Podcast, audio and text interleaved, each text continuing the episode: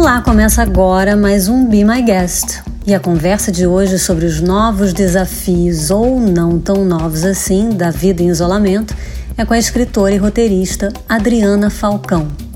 Eu pedi para ela se apresentar. Eu sou Adriana Falcão, eu nasci no Rio de Janeiro, não achava, não, não decidi que seria escritora e roteirista na minha vida profissional.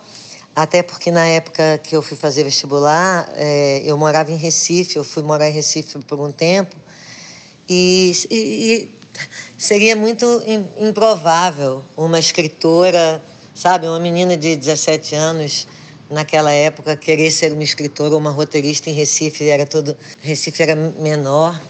Enfim, e eu fui fazer arquitetura e eu odiei arquitetura. E, e aí de volta ao Rio de Janeiro, é, eu é, voltei a trabalhar com, com escrever, escrevo roteiro desde comédias da vida privada na Globo lá atrás, é, até agora, Mr. Brown, Grande Família, enfim.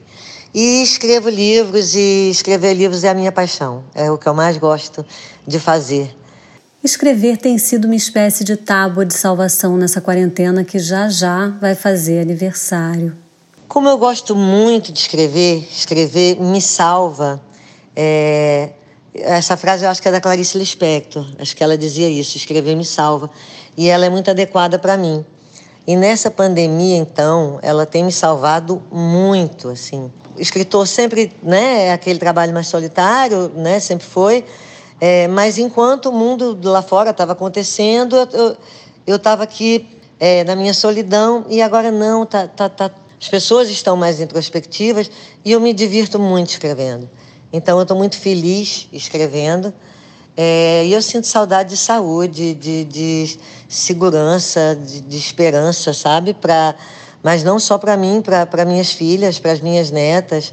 Que isso passe, que isso tenha sido. Que o homem olhe para a terra, para a natureza, para que isso não volte a acontecer. Assim, acho que esse é o grande buraco. Eu perguntei sobre novos hábitos e ela falou de como ser avó mudou a rotina muito mais do que qualquer outra coisa. Há novos hábitos da pandemia.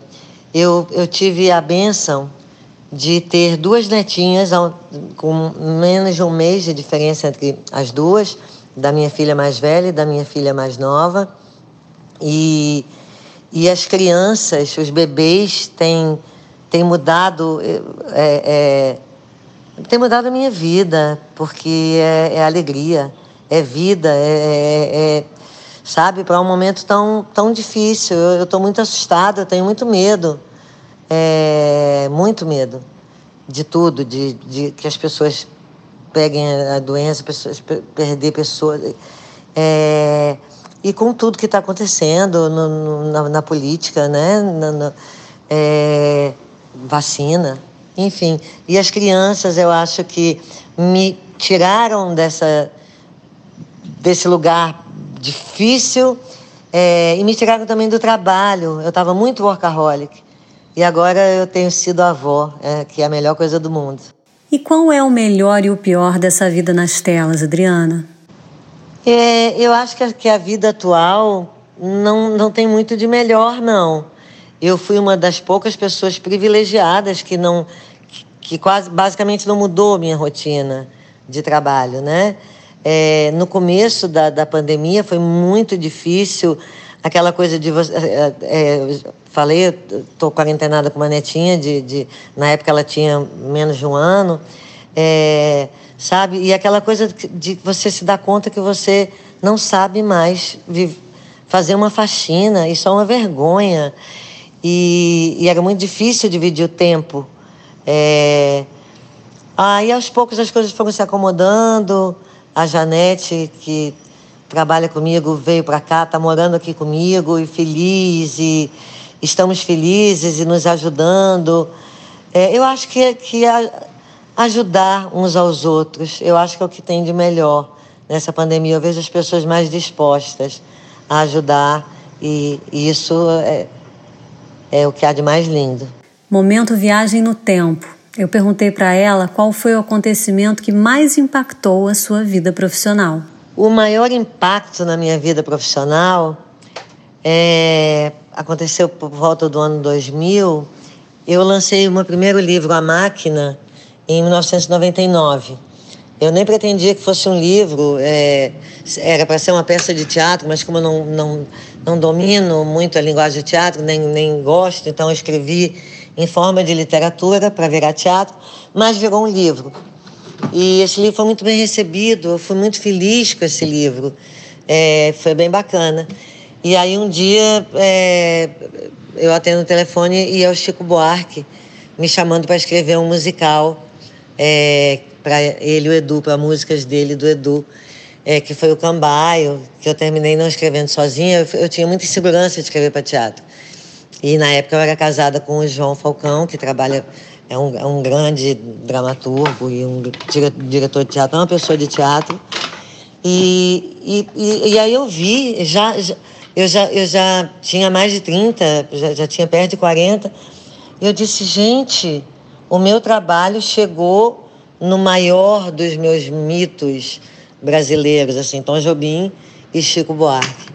Eu acho que foi o maior impacto, foi perceber, dizer que, gente, olha o que aconteceu, isso é muito doido. Adriana, que reflexões você tem feito nesses tempos sobre para onde caminhamos, sobre como a humanidade vai sair dessa? Eu gostaria muito que a gente saísse dessa, como todo mundo sonha, né? Com uma consciência ecológica maior, de consumo, de, enfim, de sustentabilidade. É, e de, de, muita coisa que atravessou esse, é, é, essa pandemia, assim, é, acho que se falou muito em racismo, se falou muito na mulher, é porque já se vinha falando, né? Então as pessoas durante a pandemia acho que continuaram e tiveram mais tempo, talvez. Eu acho que isso com certeza a gente vai sair melhor por conta disso. É, mas eu, eu tenho um pouco de medo é, de me decepcionar com a humanidade. É, mais uma vez, eu ando meio pessimista. É, e, e tudo voltar ao que era antes, sabe? Aquela, aquele caos que não que hoje a gente tem uma, um olhar mais crítico quando olha para ele, né? E o que acalma num dia ruim? O que me acalma num dia ruim é o que me acalma. É como se quase todo dia fosse ruim nessa pandemia. E o que me acalma é escrever. Escrever me salva. E as minhas netas, sabe? Criança, essa, é, é, é, essa vibração das meninas e, e, o, e, o, e o escrever de sempre. O, o velho e bom escrever para me salvar. Eu pedi para ela contar o que tem lido e ela aproveitou para ler um trechinho de algum livro marcante desses tempos pandêmicos. Eu estou lendo agora um livro do George Saunders chamado Lincoln no Bardo. É um pouco realismo mágico, fantástico. Eu, eu adoro esse gênero, eu adoro Garcia Marques, Cortázar, é, Isabel Allende é, e por aí vai. E esse é um livro que é, tem me interessado muito pela forma, pela literatura e pelo realismo mágico. Então eu vou ler aqui um trechinho e você Vai ver porque eu tenho me divertido, vocês vão entender é, exatamente do que eu gosto. E caiu em cima de nós uma chuva de chapéus, de todos os gêneros. Chapéus, risadas, piadas grosseiras. É, tudo vindo do alto. Eram os prenúncios da aproximação dos três solteirões.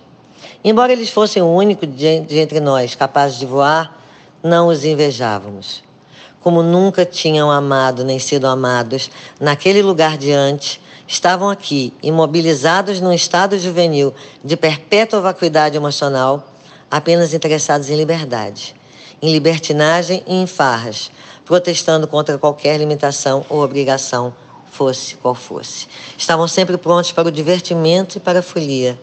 Desconfiavam do que quer que fosse de sério. Viviam unicamente para suas tropelias.